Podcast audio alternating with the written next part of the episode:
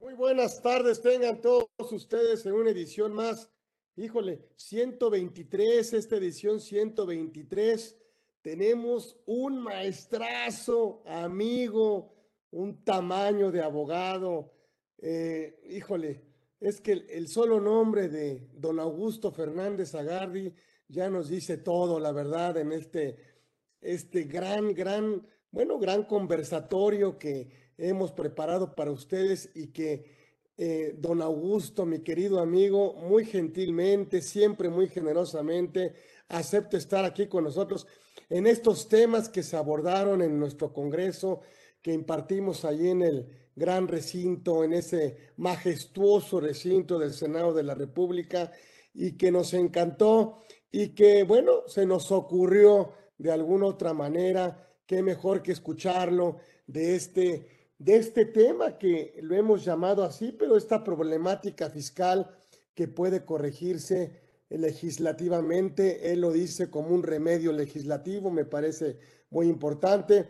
Y no me queda más que agradecerle mucho a mi gran amigo y maestro, don Augusto Fernández Agarde, está con nosotros y eso, híjole, hay que aprovecharlo, es una gran eh, plática, es una gran conferencia eh, la sola presencia de don Augusto hace que este conversatorio sea inolvidable para nosotros.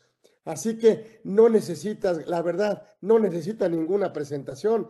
El puro nombre habla, habla de, su talento, de su reputación, de su prestigio, ¿sí? Y por supuesto, bueno, lo más importante para nosotros es que es nuestro amigo y siempre está aquí con nosotros eh, eh, aceptando las invitaciones que le hacemos. Así que gracias, mi querido eh, maestro, mi querido Augusto. Eh, gracias por, por estar aquí en este tu casa, en esta tu casa. La verdad no me queda más que agradecerte el tiempo que nos dedicas. Así que bienvenido, platícame de estos temas que son, la verdad, muy interesantes y que también muy oportunos, también muy oportunos y que qué mejor que tú nos platiques de este de estas problemáticas, de estos temas, eh, eh, ahora sí que fiscales, que de alguna manera pues son reformas fiscales que México necesita y que todavía me parece que pudiéramos incorporar a, la, a las leyes, a las legislaciones y qué mejor que con tus recomendaciones y consejos. Bienvenido, mi querido amigo, el maestro Augusto Fernández Zagar está con nosotros aquí en Conversando con Orfe. Gracias. Adelante, mi querido amigo, mi querido maestro. Hola, mi estimado Carlos. Buenas tardes y buenas tardes a la audiencia. Eh, oye, quiero felicitarte por tantos conversatorios. Es un reto tener uno cada miércoles. Debe ser bien difícil conseguir personas que estén dispuestas a, a platicar. En fin, te felicito porque ha sido un éxito eh, todas tus redes sociales, no me cabe duda. Y bueno, yo por mi parte te agradezco la invitación para, para venir a platicar con todos tus escuchas, que son muchos, y pues empecemos, empecemos con él. Mira, efectivamente, esta plática ya la tuvimos allá en el Senado, en el auditorio Octavio Paz. Mira en qué lugares te reciben a ti y al instituto. No me cabe duda, has elevado mucho tus vuelos, ya no solo académicos, se han vuelto políticos, mi estimado Carlos. Qué bueno, qué bueno.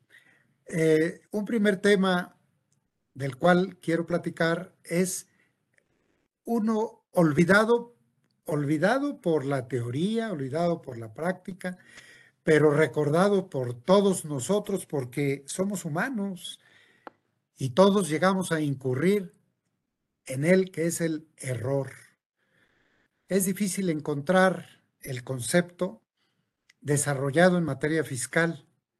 Insisto, todos los días nos la aplican con multas, todos los días los contadores que deben hacer registros contables o registros en su contabilidad lo hacen equivocadamente y, y todo esto ocasiona problemas nos ocasiona a los abogados equivocarnos, nos les ocasiona a los contribuyentes equivocarse, les ocasiona a los contadores equivocarse. En fin, es un tema poco desarrollado en la materia tributaria, muy desarrollado en la materia civil. Fíjate, en derecho civil, el error es un vicio del consentimiento que trae consigo la anulación de los contratos. Recordemos que la norma principal en los contratos es el consentimiento, es la voluntad de las partes. Si la voluntad está viciada por alguno de los eh, vicios que contempla el Código Civil, como error, como la lesión, como el dolo o la mala fe, puede llegarse un contrato a ser anulado en una nulidad ya sea absoluta o relativa. Y también en el derecho penal está muy escrito la cuestión del error, porque el error puede traer consigo la configuración de un delito eh, de los llamados dolosos, es decir, perdón, de los culposos, es decir, un delito de culpa, no de dolo, pero que trae consecuencias penales. Bueno, en materia tributaria también. En materia tributaria tenemos errores de hecho y errores de derecho. Los errores de hecho, pues los encontramos a la vuelta de la esquina, cuando presentamos mal una declaración, cuando presentamos eh, mal un aviso, trae consecuencias jurídicas. Y también las hay en los errores de derecho. Cuando pensamos tener un criterio y que este criterio esté acorde con la ley, pues resulta que pudimos habernos equivocado en la interpretación. Esto es el error de derecho. Pues el error en materia tributaria trae consecuencias y estas consecuencias pueden ser leves o pueden ser muy graves. Leves cuando nos equivocamos en un número que tengamos errores aritméticos. Todos estos son susceptibles de ser corregidos. También los errores graves son susceptibles de ser corregidos, pero cuando no se hizo a tiempo, es decir, cuando el error es visto por la autoridad, por el inicio de una auditoría, por ejemplo, ya no se puede corregir sin consecuencias. Cuando se corrige antes de que seamos vistos en una auditoría, pues ya no podemos presentar declaraciones complementarias para corregirlo. Si lo corregimos antes de ser vistos, no tenemos cuestiones de sanción, no hay multas, porque cuando se corrige espontáneamente, no hay imposición de sanciones, inclusive para efectos penales en el delito de defraudación fiscal. Si corregimos el error y enteramos las contribuciones que no habíamos hecho, pero no hemos sido vistos por la autoridad, pues no hay eh, investigación fiscal en virtud de que al haber corregido espontáneamente el error, se, tiene una eximente de responsabilidad. Pero en materia tributaria, que ocurre lo mismo cuando espontáneamente corregimos los errores, ya no tenemos más consecuencias. Pero ¿qué sucede cuando nos vieron en una auditoría? Pues ya iniciadas las labores de eh, revisión, las facultades de revisión de las autoridades, ya no podemos ni presentar declaraciones complementarias. Y es ahí uno de los temas que quiero tratar, porque esto tiene un remedio legislativo. ¿Cuál sería el remedio legislativo? Pues en principio veamos qué, qué hay en la actualidad. Podemos hasta por tres ocasiones presentar declaraciones complementarias y corregir esos errores. Ahora, cuando es en nuestra, a nuestro cargo el presentar la declaración complementaria, es decir, que tengamos eh, consecuencias a cargo, que disminuyamos ah, las pérdidas fiscales o que paguemos un impuesto adicional, pues sí, podemos seguir haciendo presentación de complementarias, las que sean, cuando sean a nuestro cargo, pero cuando son a nuestro favor las complementarias, es decir, aumentar las pérdidas fiscales o pagar menos impuestos o tener más deducciones, solo podemos hacerlo hasta tres veces. El tema es que después de esas tres veces ya no hay corrección del error. Y esa es la parte que creo yo que nuestros legisladores y nosotros como académicos, como, como fiscalistas, debemos pedir una reforma en ese sentido. ¿Cuál sentido? Que no haya obstáculo para seguir presentando declaraciones complementarias que corrijan un error que nos perjudica. Actualmente te decía yo, si hay un inicio de auditoría, pues no importa que no hayas presentado ni una declaración complementaria, sencillamente ya perdimos el derecho de presentarlas para corregir. Es decir, nuestra declaración anual, en este caso, es una fotografía que va a revisar la auditoría del fisco. No podemos modificarla sino hasta en tanto el fisco concluye la auditoría porque entonces solo podemos presentar declaraciones de autocorrección. La cuestión es de que debiéramos pedirle al legislador que no tuviéramos esas limitantes para poder presentar el número de declaraciones complementarias que fuera suficiente e incluso en la auditoría que pudiéramos presentar la declaración complementaria y oponerla a eh, las opiniones o los hechos que están siendo observados en la auditoría, de tal forma que podamos, podamos pagar sin sanciones. Eh, el tema del error es un tema bien amplio.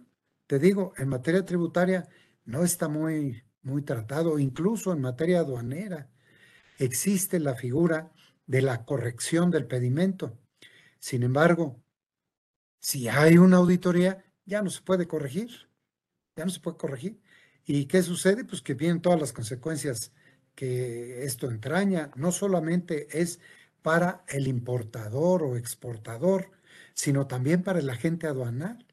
Porque un agente aduanal que se equivoca y pone, por ejemplo, una fracción arancelaria que, que se equivocó, pero fracción arancelaria que tiene hasta cuotas compensatorias, bueno, al contribuyente le trae consecuencias enormes porque, porque se va a ver impelido a pagar el impuesto a la importación o a la exportación en su caso, y además hasta cuotas compensatorias contra las cuales se debe defender porque todo viene de un error. El error no debe, no debe sentar Estado, no debe causar Estado, debe haber posibilidad de corregirse. Incluso al, la agente aduanal le puede ser iniciado un procedimiento de cancelación de patente por el error que estamos platicando. Se equivocó en la, en la fracción arancelaria y trae consigo una investigación hasta para la cancelación del patente, de la patente aduanal. De ahí que eh, una de las peticiones al legislativo pues debiera de ser esto que estamos platicando, eh, que se modifiquen las leyes para permitir que el error siempre sea susceptible de ser corregido. Ahora, no confundir error con dolo o con mala fe. Si hacemos las cosas con dolo o mala fe, no hay error, hay dolo. Y este dolo puede ser eh, penalizado. Yo me refiero a los errores de buena fe a los errores en donde uno no se dio cuenta y le trae consecuencias jurídicas. Mira, hay, hay errores, por ejemplo, en las omisiones, en las omisiones en las declaraciones. Sabemos que debemos declarar el préstamo que tengamos en el ejercicio, so pena de que este préstamo se convierta en ingresos y debemos declararlo en la declaración anual. ¿Y qué pasa si no lo hacemos? La verdad estamos incurriendo en un error. Es un error por omisión. Bueno, ojalá hubiera posibilidad de ser corregido. Otra, otro error que podemos ver en las declaraciones es cuando no declaras una herencia si no declaras la herencia o la, la venta de casa-habitación, pierdes la exención. Al perder la exención, pues tienes que, que acumularlos como ingresos. Esto es un error por omisión que debiera poder ser corregido con tranquilidad. No que llega la auditoría y ya no presentaste la declaración, perdón, estos avisos que estamos, eh, de los que estamos platicando, del préstamo, de la herencia, de la venta de casa de habitación, y estamos incurriendo en un serio problema fiscal. Hay que pedirle pues al legislador la posibilidad de la corrección. Este es un primer tema que quería traértelo a colación. El otro tema para platicarlo y que tiene un remedio legislativo es el del artículo 5A. Mira, el artículo 5A, que es el de el de la posibilidad que tiene el fisco de analizar una ilusión y recaracterizar el acto. Es decir, son actos lícitos. Una ilusión, por regla general, es un acto lícito, no es una evasión en donde hay actos ilícitos. La elusión es acudir a medidas legales para evitar incurrir en el hecho grabado por la ley. Por eso se llama elusión. Se elude la causación del tributo. El fisco, en el artículo 5A, tiene la posibilidad de recaracterizarnos y decirnos, ese arrendamiento puro que hiciste no es puro, es un arrendamiento financiero y debió haber sido de esta manera y entonces nos lo recaracteriza, que no tiene, eh, no tiene razón de negocios, etc. Bueno, estamos hablando de juegos de inteligencia. ¿Cómo hacer para aminorar legalmente la carga tributaria? Y si hay vías legales y acudimos a ellas, el fisco nos opone una norma general antielusiva o antiabuso que está en el artículo 5A. Muy bien. Pero todo iba bien cuando estamos hablando de un juego de inteligencia, de un juego de ajedrez. Cuando en el 2020 esta norma entra en vigor, nos encontramos con un último párrafo que decía expresamente, dice, los efectos fiscales generados en términos del presente artículo en ningún caso generarán consecuencias en materia penal. Pues no, porque no son actos ilícitos, no son evasión. Y sin embargo, a partir de 2021 se modifica el último párrafo del artículo 5A para incorporar una frase que es amenazante. Eliminan aquella mención primigenia de cuando entró en vigor la ley de que no se considera causas, no se consideran eh, cuestiones penales para introducir la que dice así, dice los efectos que las autoridades fiscales otorguen a los actos jurídicos de los contribuyentes con motivo de la aplicación del artículo 5A se limitarán a la determinación de las contribuciones, sus accesorios y multas correspondientes. Y ahora le incorporaron, sin perjuicio de las investigaciones y la responsabilidad penal en que pudieran originarse con relación a la comisión de los delitos previstos en este código. Es decir, están penalizando a la elusión fiscal.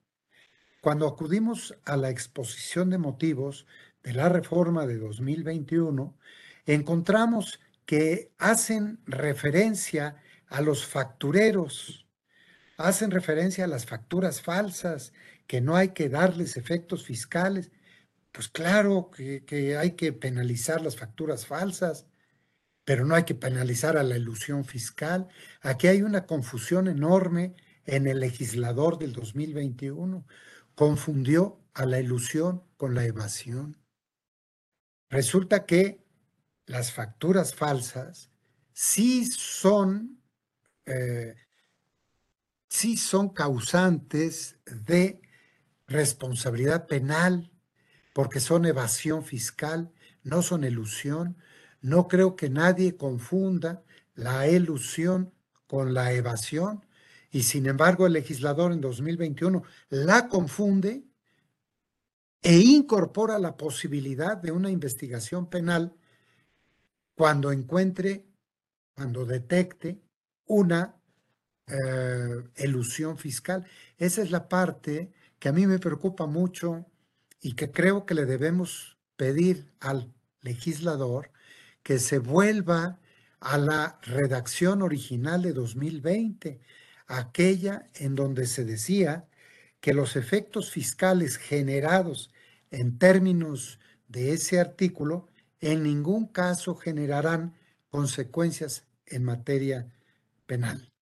Esto, a mi juicio, es una de las reformas más importantes que hubo en el 2021 y que se pasó de noche, que eh, nosotros los académicos no pusimos el grito en el cielo para evitar que esto fuera una norma vigente, pero sin embargo ya lo es. Alguna vez te escuché decir a ti, Carlos, que eh, te habían comentado las autoridades fiscales que en todos los esquemas reportables se podrían encontrar cuestiones de aplicación del artículo 5A porque no hay razón de negocios. Pues independientemente de que tengan o no razón en los esquemas reportables, de que haya o no razón de negocios, al pensar así en la aplicación del artículo 5A en relación los esquemas reportables, pues resulta que puede haber investigación penal cada vez que haya un esquema reportable. Y esto va en contra del interés del propio fisco, porque ¿qué interés puede tener un contribuyente de declarar un esquema reportable si le están diciendo que puede ser objeto de una persecución penal?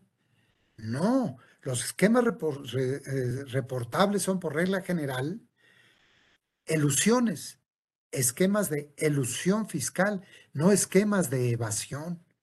Y a ti, los propios funcionarios fiscales te dijeron que, que para ellos no hay razón de negocios. Ah, pues entonces, por lógica consecuencia, si lo desean, pueden considerar que hay dolo y pueden entonces iniciar una investigación penal y esto no es legalmente correcto, Carlos. ¿Te acuerdas que a ti te lo dijeron en una reunión? Bueno, pues debemos, debemos pronunciarlo es, porque esto es una forma de, híjole, pues entonces, si hablamos de cualquier planeación fiscal, pues entonces hablaríamos siempre de, pues de ilusión y siempre penalizada y siempre delincuente y siempre malo y siempre, Sí, pues, es terrible, ¿no? Creo que debemos, a lo mejor sí compartes conmigo la opinión, de que pidiéramos, pudiéramos pedirle al legislador que reforme esta norma y que regrese a la redacción que tenía originalmente cuando inició su vigencia. Pues ese es un tema que es otro tema que venimos a platicar el día de hoy. Otro tema, Carlos, es el del juicio de lesividad. Eh, yo supongo que todos recordamos lo que es el juicio de lesividad. Cuando el fisco detecta una resolución dada por un funcionario público y detecta que está dado contra la ley, entonces puede hacer, puede buscar la revocación de esa resolución. Es decir, un particular tiene una resolución que le es favorable. Esta resolución que le es favorable pues en principio le da toda la seguridad jurídica para actuar en la forma en que esa resolución fiscal le fue otorgada. Pero, oh sorpresa, cuando llega otro funcionario o un funcionario superior al que te otorgó la autorización, considera que está mal otorgada, que viola la ley. Ah, caray, tú veniste actuando de buena fe en el entendido de que te lo dio una autoridad facultada con competencia legal para otorgarte esa, esa respuesta a una consulta. Y oh sorpresa, te encuentras con que otro funcionario, que generalmente esto pasa en los cambios de sexenio, otro funcionario llega y juzga que esta es una resolución mal emitida, ilegalmente emitida.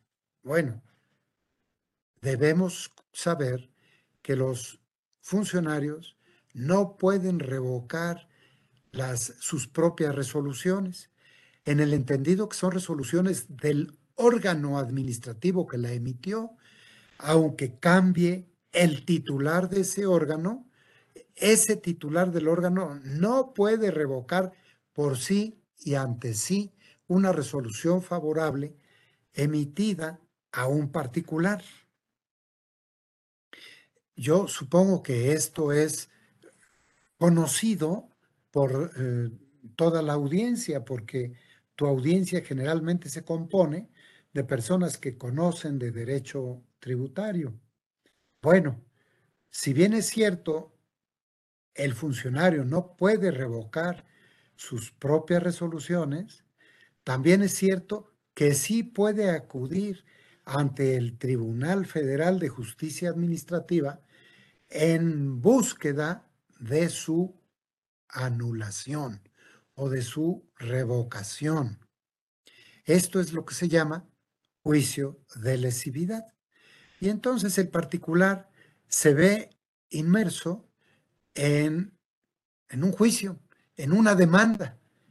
La autoridad le demanda la nulidad de esa resolución favorable y lo demanda ante el tribunal que conocemos coloquialmente como Tribunal Fiscal y que su nombre técnico oficial es Tribunal Federal de Justicia Administrativa.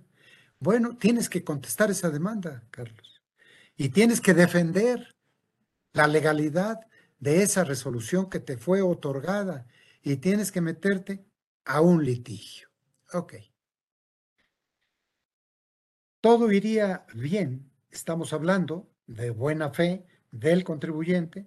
Estamos hablando del contribuyente que actuó en función de una resolución que le fue legalmente otorgada y ahora está en vías de defender esa legalidad y por ende, como es un juicio, puede perderlo. Si lo gana, no hay problema.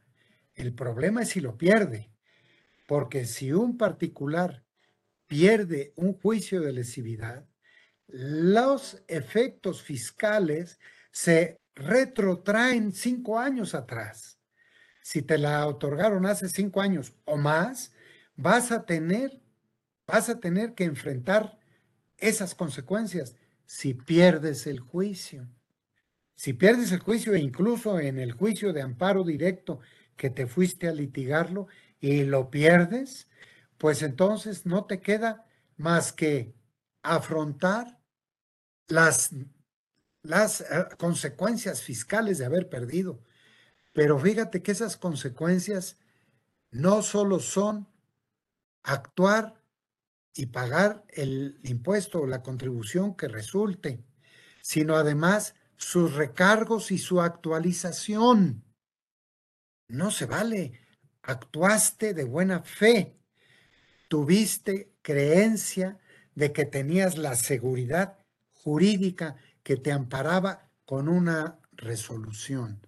Y sin embargo, como te fue revocada, tienes que pagar con actualización y recargos, volviéndose eso una, una enorme resolución que puede llegar a duplicar, dependiendo de la inflación, las consecuencias que te está imputando la autoridad.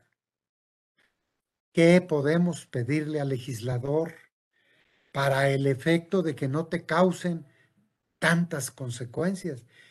Pues tomando en cuenta que tú eres de buena fe, que el contribuyente fue de buena fe y que no actuó con dolo, actuó con base en lo que él consideró un escudo legal, que era la resolución otorgada por la propia autoridad, ok, podemos pedirle al legislador que, si bien es cierto, se retrotraiga las consecuencias cinco años atrás, pero que sea sin recargos y sin actualización.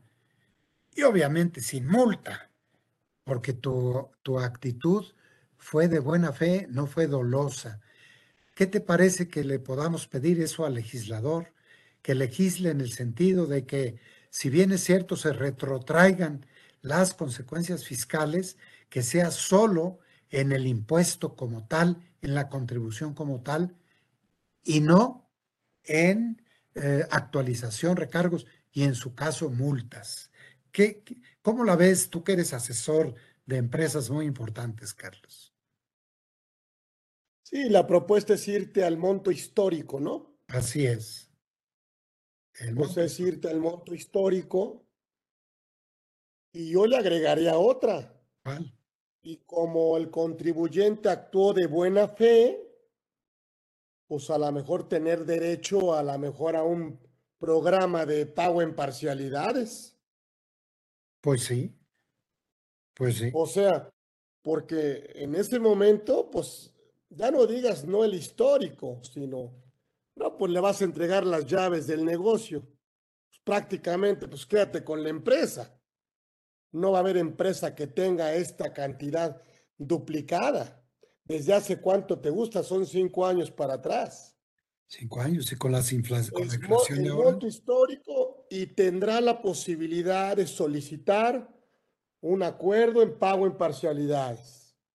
Ok, y como es pagar cinco años, o sea, cinco ejercicios, bueno, que tampoco causara los recargos moratorios. Bueno, los recargos por, por este, pago a plazos.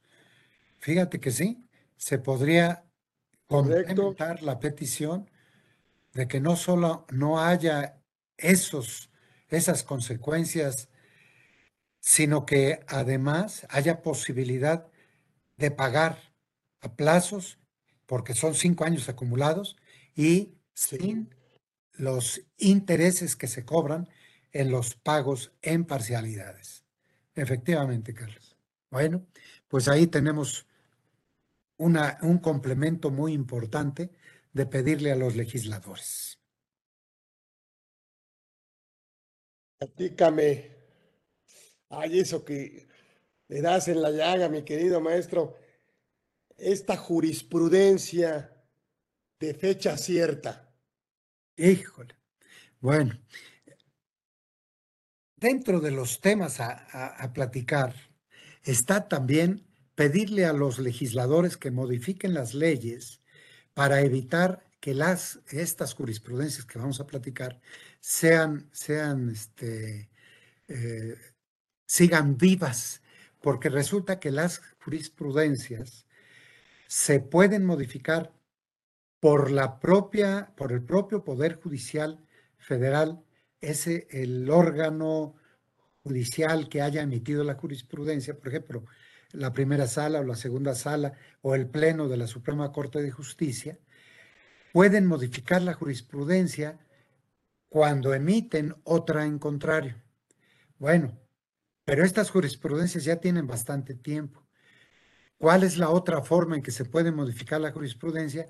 Pues que ya no sean aplicables por modificación de la norma que fue objeto del estudio jurisprudencial. De ahí que hay dos jurisprudencias que lastiman mucho a los derechos de los contribuyentes. Efectivamente, una es la de fecha cierta y otra es la de no poder presentar pruebas ante los órganos juzgadores que no hayan sido presentadas ante la autoridad. A mí me gustaría pedirle a tu equipo que pusiera en la pantalla el material de trabajo que tenemos para llevar a cabo esta plática. Eh, maestro Humberto Vázquez, no quisiera eh, hacernos el favor de poner esas filminas. Correcto. estas filminas están dentro de dentro de la plática que dimos en el en el Senado, pero pues no me, no me obedece, ya, ya me empezó a obedecer.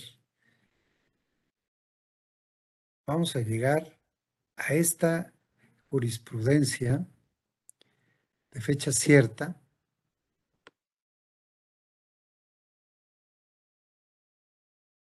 Y esta otra de provisión de ofrecer pruebas después del procedimiento. A ver, bueno, vamos a, empezar con la, con la jurisprudencia que tenemos aquí en la pantalla, Carlos, si me lo permites. E, esta jurisprudencia está sentada desde el 2001. Perdóname, no, desde el 2019. Resulta, a ver, déjame ver. Esta es una jurisprudencia de 2013 esta que estamos viendo en la pantalla, del 2013 al 2023, tiene 10 años de, haber, de haberse sentado y por ende ser obligatoria para todos los tribunales eh, de la República Mexicana. Mira lo que dice. Dice, eh, en el juicio contencioso administrativo, el principio de litis abierta que lo rige no implica para el actor una nueva oportunidad de ofrecer las pruebas que, conforme a la ley, debió exhibir en el procedimiento de origen o en el recurso administrativo procedente, habiendo estado en posibilidad legal de hacerlo. Esta jurisprudencia de 2013, yo le agradecería a las personas que nos escuchen que anoten esto que les voy a decir. Este es el número de jurisprudencia que se aplica. Es la segunda de la segunda sala, diagonal J.73 del 2013, de la décima época. Entonces, hablamos de la jurisprudencia número 73 de la segunda sala que fue establecida desde 2013, tiene 10 años de vigencia. Esta jurisprudencia, señores, modificó otra jurisprudencia, la número 69, establecida en 2001. Esta jurisprudencia anterior de 2001 permitía ofrecer las pruebas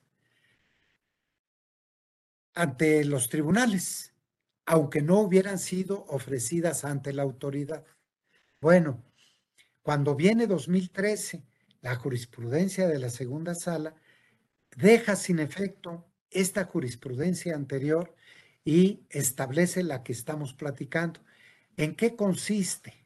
Consiste en que si el contribuyente tiene una auditoría y no ofrece las pruebas en la auditoría, o tiene un recurso de revocación y no ofrece las pruebas en el recurso de revocación, perdió el derecho de ofrecerlas en el juicio, ocasionando una enorme, una, un enorme perjuicio para, para el contribuyente.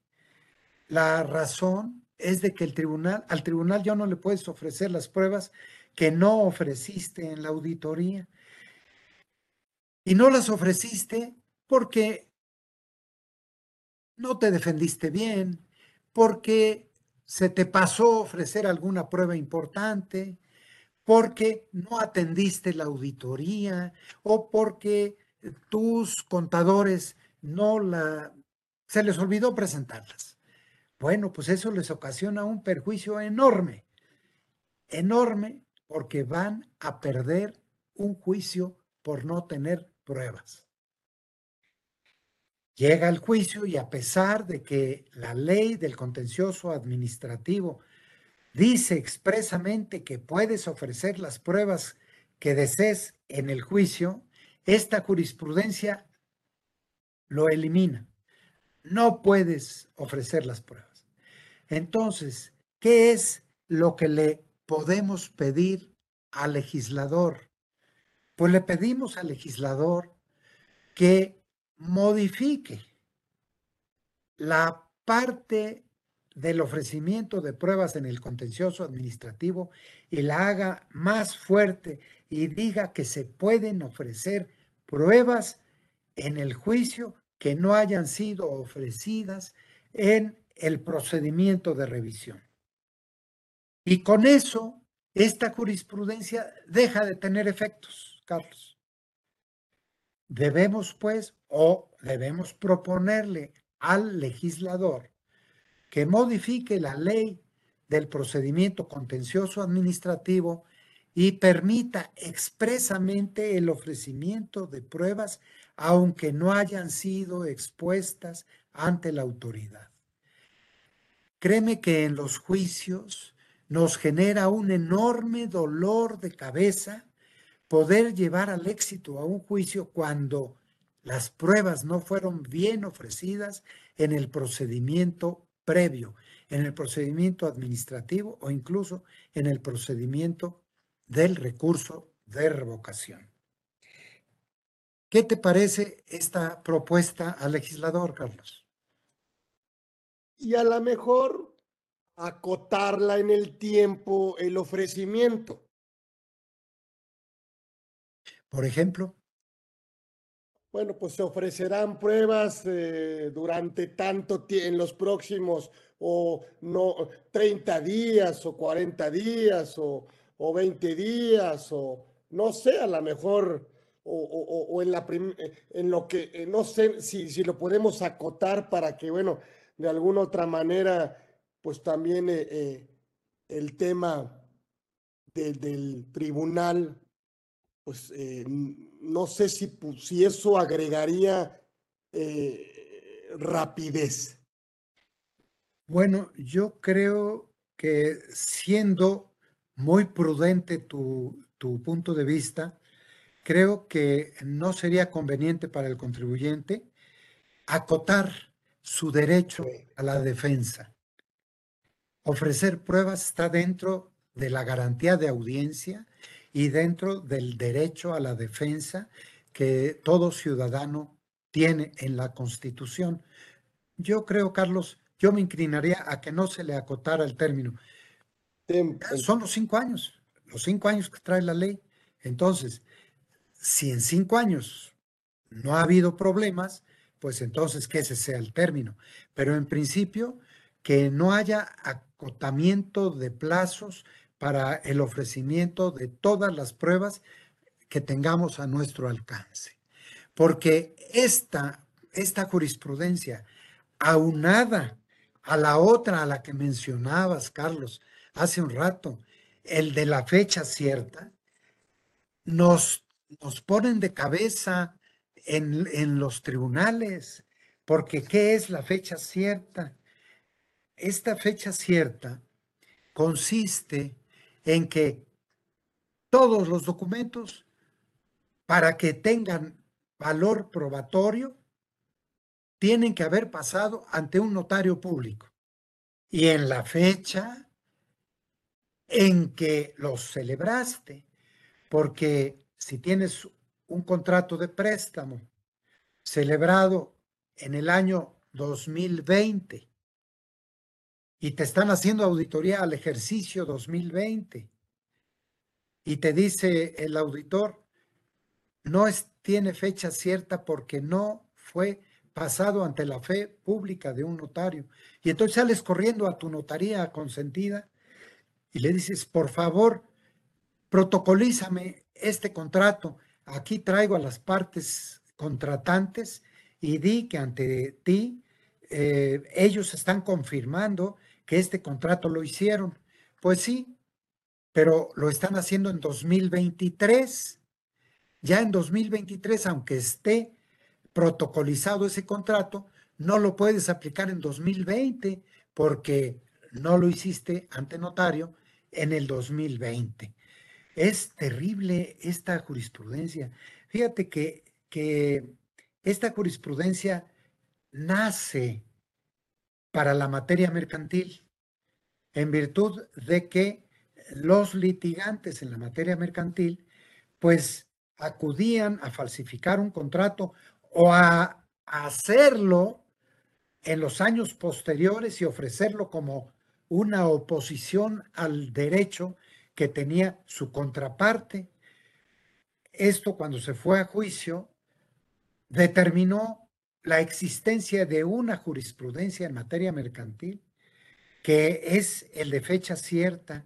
Y ese, esa jurisprudencia en materia mercantil que no es fiscal, la trajeron a juicios fiscales y empezó a convencer a magistrados que decían, ah, pues sí, debe tener fecha cierta, para que nosotros podamos darle valor a un contrato, este contrato debe tener fecha cierta y la vamos a aplicar en materia fiscal también, porque el contribuyente puede falsificar un contrato y si falsifica el contrato y lo trae a juicio, pero no pasó por un fedatario público, que puede haber sido un corredor, puede haber sido un notario público, o no fue exhibido ante una autoridad en aquella fecha, o no se ha muerto alguno de los contratantes, solo así tendría valor, fíjate nomás, solo así tendría valor. Y entonces empezaron a aplicar la otra jurisprudencia de materia mercantil. Unos magistrados de colegiados decían que esa jurisprudencia no podía traerse a la vida fiscal y otros decían que sí. ¿Qué sucedió? Que hubo una contradicción de criterios entre los magistrados que decían que el requisito de fecha cierta sí debía aplicarse en materia fiscal y aquellos que decían que no. Llegó a la Suprema Corte. Y en la Suprema Corte se estudió el asunto y ¿qué crees? Sí, se sentó jurisprudencia de que el requisito de fecha cierta también podía traerse a la vida fiscal. Y entonces ya tenemos el requisito de fecha cierta en materia fiscal, pero esta jurisprudencia fue aún más allá, porque no se refiere solo a los contratos, sino se refiere a todo documento que quiera traerse a juicio debe estar protocolizado. Todo documento, ya no solo el contrato. ¿Y qué sucede en la materia fiscal?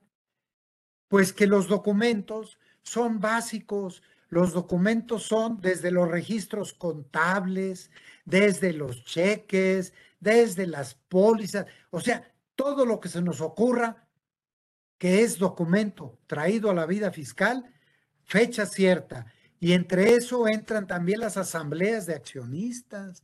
Hay asambleas de accionistas que no tienen por qué estar protocolizadas porque las únicas que deben estar protocolizadas son las que modifican el capital fijo, no el capital variable, a menos que en la escritura, en las escrituras del acta constitutiva de esta empresa, no se haya tomado en cuenta que puede en el capital variable, modificarse el capital para arriba o para abajo sin necesidad de tener protocolizada esa acta si la escritura de la empresa así lo establece. Si la escritura de la empresa no establece que se deba protocolizar, o más bien que no se deba protocolizar, aplicamos la ley mercantil y ¿qué crees? La ley mercantil dice que las, los actos de aumento y disminución de capital deben protocolizarse. Pero si tu escritura dice que no es necesaria la protocolización, pues entonces no hay que llevarlo al notario. Pero con esta, con esta jurisprudencia, la fecha cierta también piden que se aplique en las actas de asamblea que no tienen la obligación de estar protocolizados. Y eso es terrible, Carlos, porque cuando te analizan, por ejemplo, una reducción de capital, tú dices, aquí están mis cuentas de capital de aportación actualizado, tengo las cucas que protegen que esta reducción de capital no sea utilidad y por ende no cause el impuesto a los dividendos. Pero si ahora te piden en una revisión que tengan fecha cierta, pues ¿qué crees que va a pasar con esos dividendos? Que ya no van a estar protegidos por las actas de asamblea y entonces vas a tener que pagar los dividendos, a pesar de que las leyes no obligan a que esté protocolizado el acto, ni actos civiles, ni, ni, contratos civiles, ni contratos mercantiles, según las leyes civiles y mercantiles, deben estar protocolizados.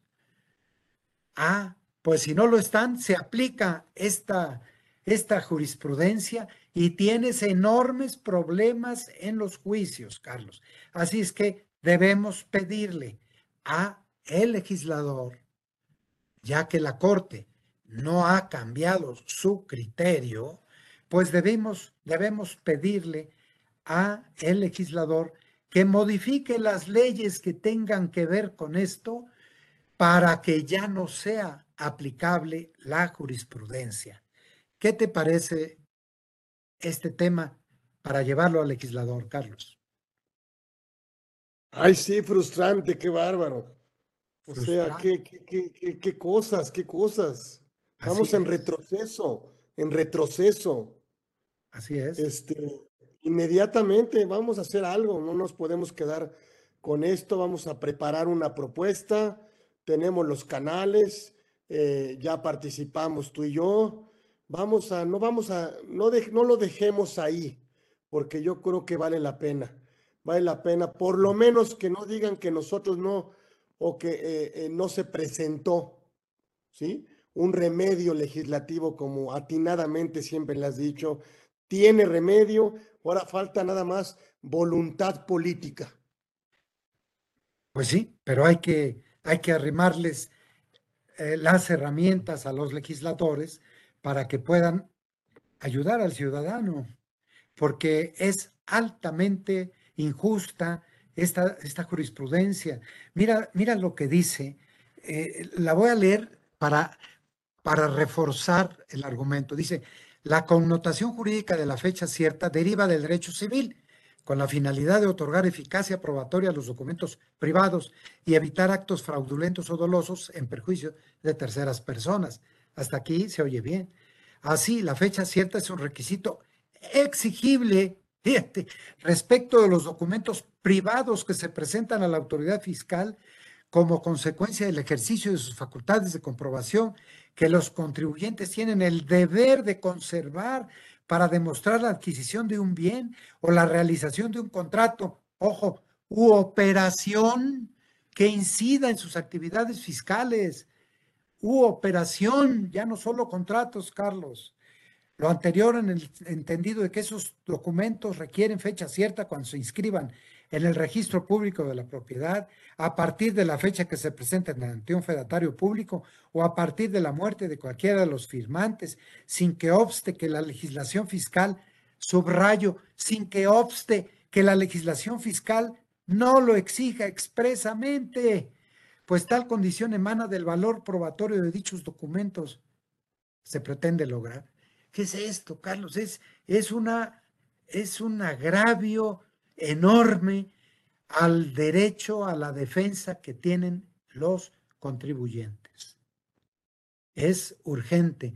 Esta, esta jurisprudencia se sentó en el año de 2019 también por la segunda sala. Y te platico de algo, ¿sabes quién es la ponente? ¿Quién fue la ponente en, este, en esta jurisprudencia? Bueno, pues ahí te lo dejo es una, una ministra que fue nombrada y que su título está por ahí en estudio en la UNAM. acabarla, para acabarla de adornar. Acabarla de adornar, así es. Claro, votaron también los otros cuatro ministros, pero para acabarla de adornar. Pues ahí tienes, mi estimado Carlos.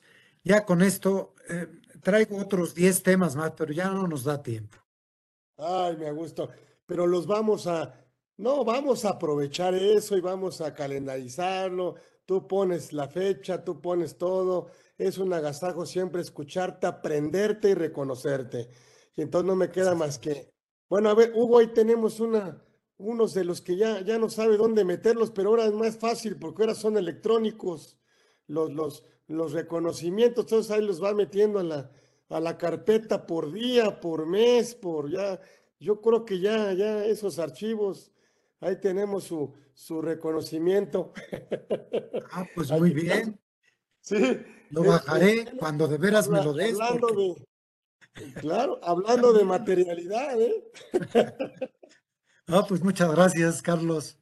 Muy pues, amable. Ya sé, pero ya sé que no, no, ya estás por encima de eso, pero, pero eh, nuestro agradecimiento sigue en pie y seguiremos invitándote aquí a, tu casa. Así que muchas pues, gracias, siempre a don Augusto Fernández Agarde, que estuvo con nosotros, miembro del Salón del Fiscalista. ¿Qué les digo? Porque luego hasta se oye mal, luego ya de tanta flor, pero pues, sí, la verdad es que hoy estuvo aquí el maestro Fernández Agarde. gracias. Así que gracias, querido amigo. Abrazo. Nos vemos. Nos, vemos, próximo miércoles, ¿eh? De una a dos en una edición más de Conversando con Orfe. Gracias. Hasta luego. Chao.